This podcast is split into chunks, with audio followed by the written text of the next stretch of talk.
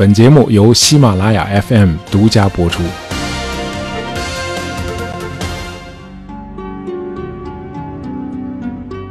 这次停更的时间比较长啊，让大家久等了，真的很不好意思啊，给大家道个歉。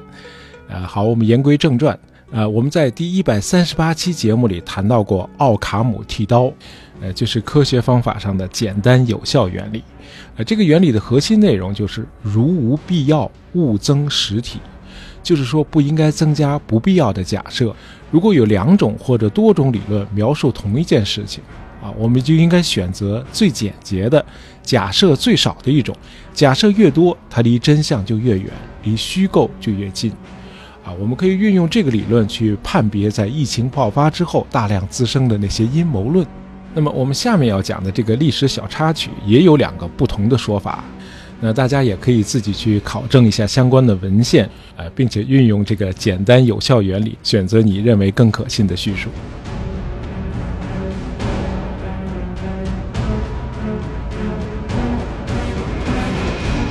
呃这个历史小插曲是这样的：，呃，一六四四年四月二十六日，李自成在山海关被吴三桂和多尔衮的联军打败，于是呢，他就带着幸存的三万多人逃回了北京。那么三天之后，李自成在紫禁城称帝，并且怒杀了吴三桂全家。那么到了三十号，他率残部逃往西安。临行前，李自成下令火烧紫禁城。哎，这皇宫我得不到，你们也休想得到。那么，关于这场纵火的损失，有两种不同的说法啊。一种说法是大火烧得很彻底啊，只有武英殿、建极殿、南薰殿、英华殿，呃，紫禁城的四个角楼以及皇极门没有遭到破坏，其余所有建筑全被烧毁。那么，大火甚至还波及了紫禁城周边的一些建筑。那另一个说法是，李自成临走时匆忙啊，这把火只烧掉了太和殿等外朝的一些大型建筑。哎，就是说，关于损失的说法是不一样的。总之，清朝的顺治帝到达北京后啊，是把未被烧毁的那个建极殿作为自己的寝宫的。呃，这个建极殿呢后来叫保和殿啊，就是今天故宫外朝部分的那第三个大殿。呃，摄政王多尔衮办公的地点是在外朝的武英殿啊，这个殿也在大火中得以幸存。那么，直到康熙三十四年，也就是这场大火的五十一年之后，呃，紫禁城被烧毁的建筑才重建完毕。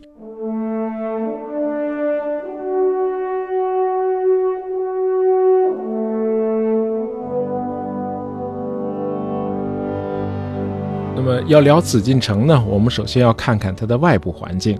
我们知道明朝一开始的都城是在南京，呃南京是六朝古都啊。明太祖和他的孙子建文帝啊，更是把南京建设成为当时世界上最大的城市。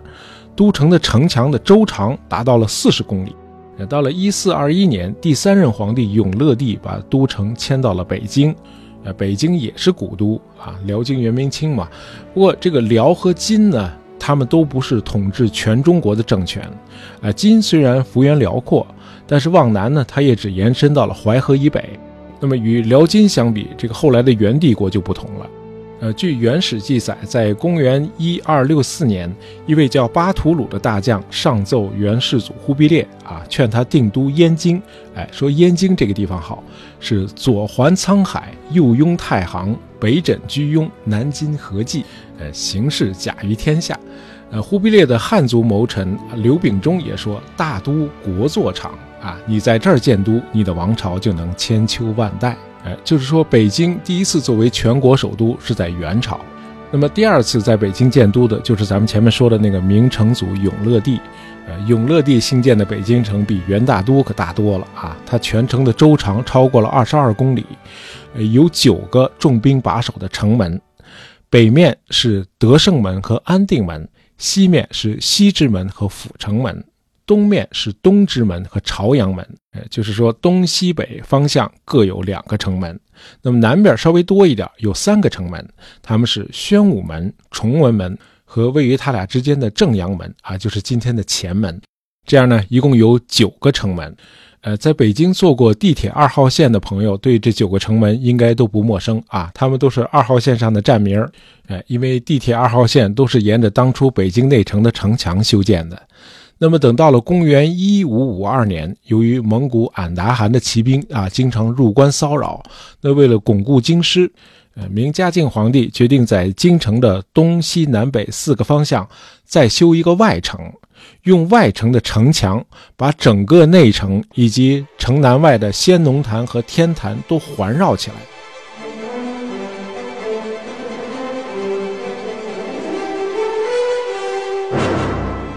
那么这个工程开始后不久，大伙儿就发现实际的工程量比原来设想的要大得多，没这么多钱呢。于是严嵩和几位大臣一合计，就决定还是分期施工，先修建外城的南城墙。等这个南城墙建成之后，这个城墙的两端呢就开始向北延伸，分别与内城的东南角和西南角衔接上了。那么到最后，因为预算不够啊，就只能修成这个样子了。就是说，所谓外城，其实就只有这个局部环抱的南外城。就这样，北京城的平面从原来的正方形变成了个凸字形。这个凸字形的上半部就是内城，下半部就是外城。那这个外城当然也有城门了，一共七个。呃，外城墙正中间的城门叫永定门，呃，它正对着内城的正阳门。然后左边一个左安门，右边一个右安门。那外城往北延伸的那个西城墙有个门叫广安门，与它相对的东城墙的那个门叫广渠门。另外，在这个凸字形的两个肩膀的地方还有两个门，西边的叫西便门，东边的叫东便门。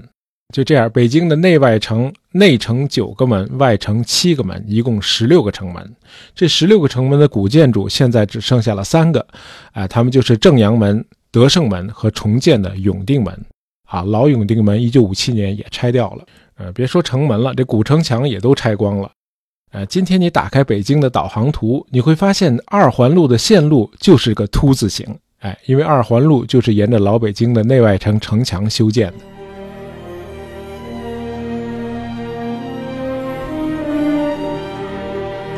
好，我们现在来到内城，在内城的正中央还有一个皇城，啊，皇城里边有紫禁城。景山、北海、中海和南海，呃，皇城的正门就是今天的天安门。呃，天安门以南以前还有一个皇城的外门，在明朝的时候，这个外门叫大明门；在清朝的时候叫大清门；在民国的时候叫中华门。呃，一九五九年，为了扩建天安门广场，把这个中华门拆掉了。那么到了七十年代末，在这个位置建立了毛主席纪念堂。那么，除了正门天安门之外，皇城在东西北三面还各有一个门，分别是东安门、地安门和西安门。这样呢，皇城四个门，内城九个门，外城七个门。所以有句俗话叫“内九外七，皇城四”。那么，皇城的城墙基本上都拆光了，现在只剩下天安门东西两侧。那么，在北京，城墙保留的最完整的只有皇城里面的那个紫禁城。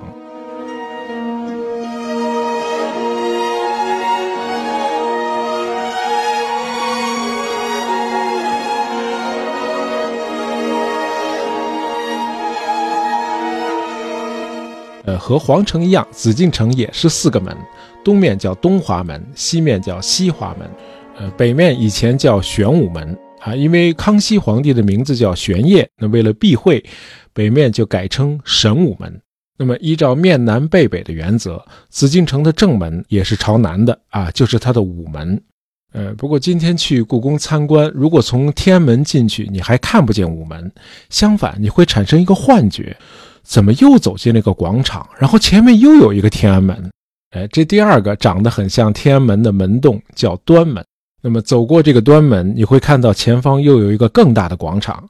这个广场的对面就是紫禁城的正门午门。呃，这个午门是在一四二零年就建好了，被烧毁之后于清顺治十四年，也就是公元一六五七年重建。呃，天安门和外朝前三殿也是在同一时期重建的。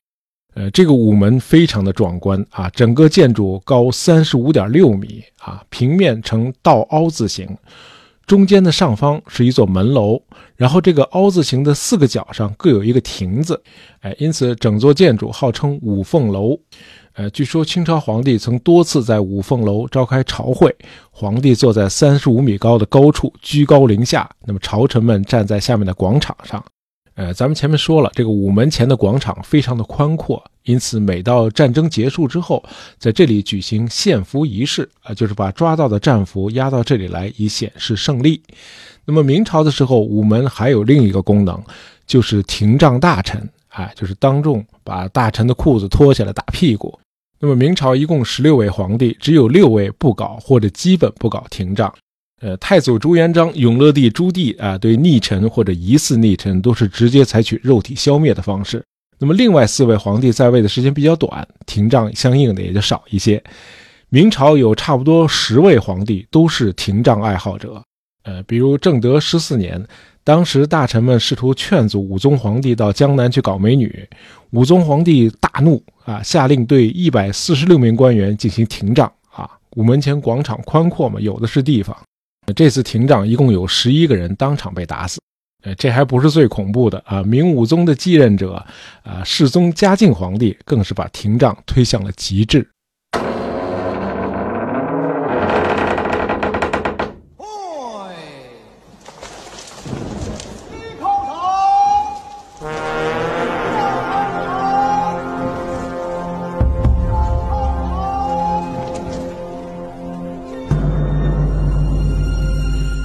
那么过了午门，我们就到了紫禁城内最大的宫门太和门。它前面也是一个很大的广场。在明朝早期，皇帝还比较勤政，那么文武官员拂晓的时候都聚集在这个太和门的广场前。那会儿的太和门叫奉天门。那么皇帝亲自来到这里接受朝拜、处理政务啊，这叫御门听政。那么到了后来，这个皇帝一个比一个懒，啊，御门听政慢慢就取消了。那么等到了清朝，玉门听政又恢复了，不过不在太和门搞了，而是改在乾清门举行。呃，我们知道紫禁城是由外朝和内廷两部分组成，外朝是皇上上班的地方，那么内廷呢是皇上和家属的宿舍啊，当然比咱们的宿舍稍微宽敞点那么历代的皇宫呢，也都是外朝和内廷分开的，即所谓前朝后寝。那么，从午门到三大殿，连同东侧的文华殿和西侧的武英殿，合称外朝。那么，外朝这三大殿大家都很熟悉了啊，我就不细说了。那么，太和殿是紫禁城最富丽堂皇的建筑，呃，皇帝登基、大婚、册立皇后、宣布战争、节日大典都在这儿举行。那么，这个中和殿是举行大典之前，皇帝在这里休息做准备。那么中和殿再往北就是保和殿啊，这可是全国读书人最向往的地方。呃，在清朝的时候，最高一级的科举考试殿试就是在保和殿举行的。就是说，你如果是个学霸，你一生中最辉煌的生命历程是从保和殿开始。另外，保和殿也是正月初一和十五的时候，皇帝宴请外藩和王公大臣的地方。呃，咱们前面说了，到了清朝，玉门听政已经转场到了乾清门举行了。呃，这很可能和李自成放的那把火有关。一六四四年，满清占领北京之后，顺治皇帝就在乾清门上朝。这个乾清门算是个分界线，外朝在这儿就结束了，乾清门后面就是内廷。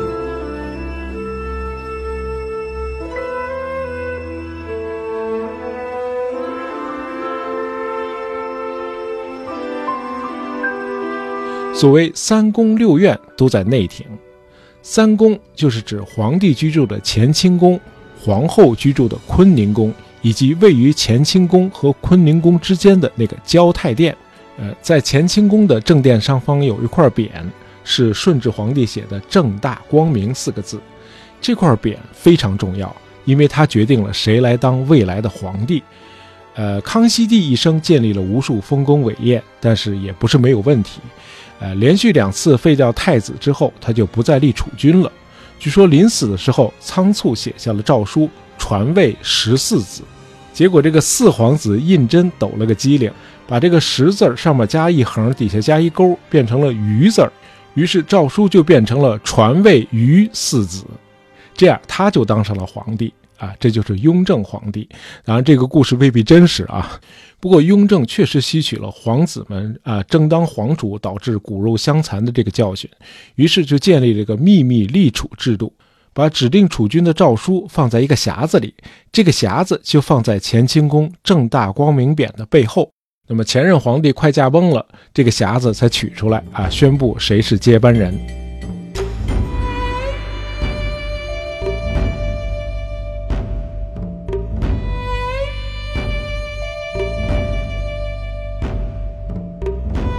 那么从明朝开始，乾清宫就是皇帝的寝宫和皇帝日常活动的场所。那么隔着交泰殿再往北，就是皇后的寝宫坤宁宫。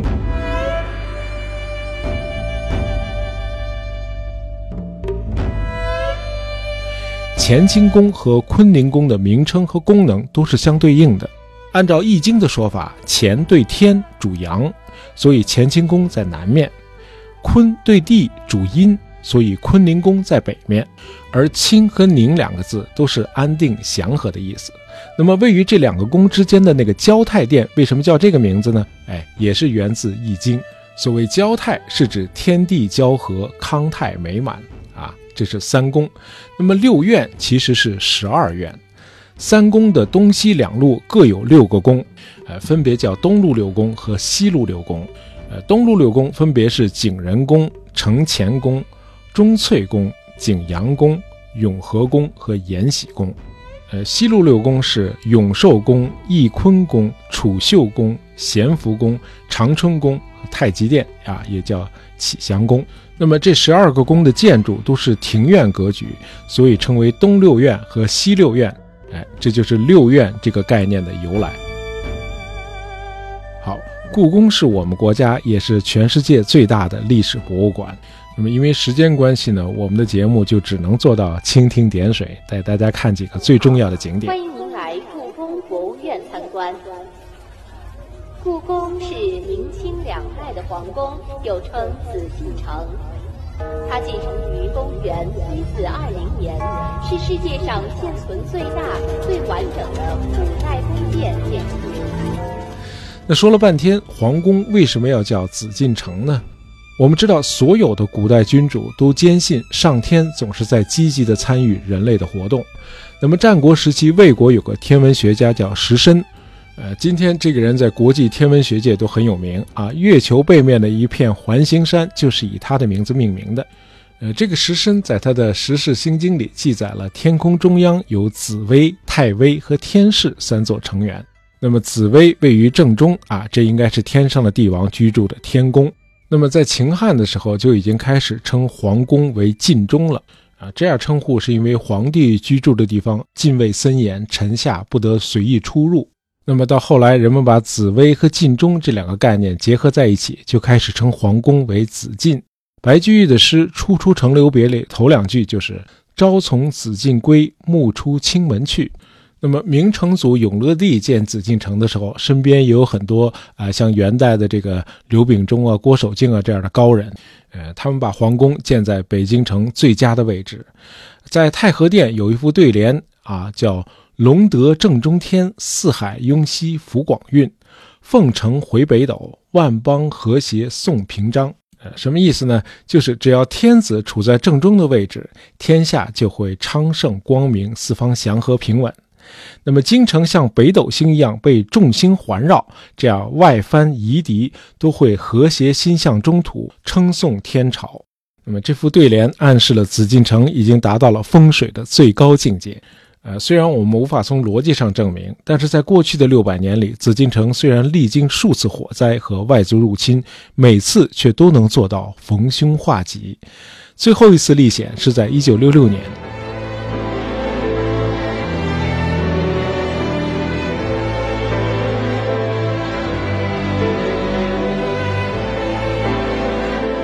一九六六年八月十八日，啊，就在毛主席在天安门广场上第一次接见红卫兵之后，呃，当天晚上，周总理得知一伙热血沸腾的红卫兵准备第二天冲入故宫去造反，呃，这个时候神武门外已经随处可见啊，火烧紫禁城、砸烂故宫这样的大字报了。那为了保护这座古迹啊，周恩来立即做出了关闭故宫的决定。当天深夜，故宫博物院的几扇大门紧急封闭。呃，周总理还通知北京卫戍区派了一个营的部队前去守卫。那么第二天一早，果然有一队队的红卫兵聚集在了神武门下，啊，大叫破除四旧，开门开门。那故宫的工作人员按照周总理的指示，一方面拒绝开门，一方面加以劝说。那么门外的红卫兵看到冲进去已经不可能了，只好恨恨作罢。那么从此，故宫大门一关就是五年。那个时期，在全国各地大量的古迹都惨遭破坏。故宫却得以幸免。嗯，这件事儿我倒不认为是风水再次让紫禁城逢凶化吉，我更愿意相信拯救故宫的是周总理和他的理性主义。好，今天的节目就到这儿。本期节目是由我们的听友魂月点播的，希望你喜欢。喜欢大爷杂货铺的朋友，不要忘了订阅我们的专辑。当然，也希望你能够在朋友圈里推荐一下我们的节目。感谢大家收听，咱们下期再见。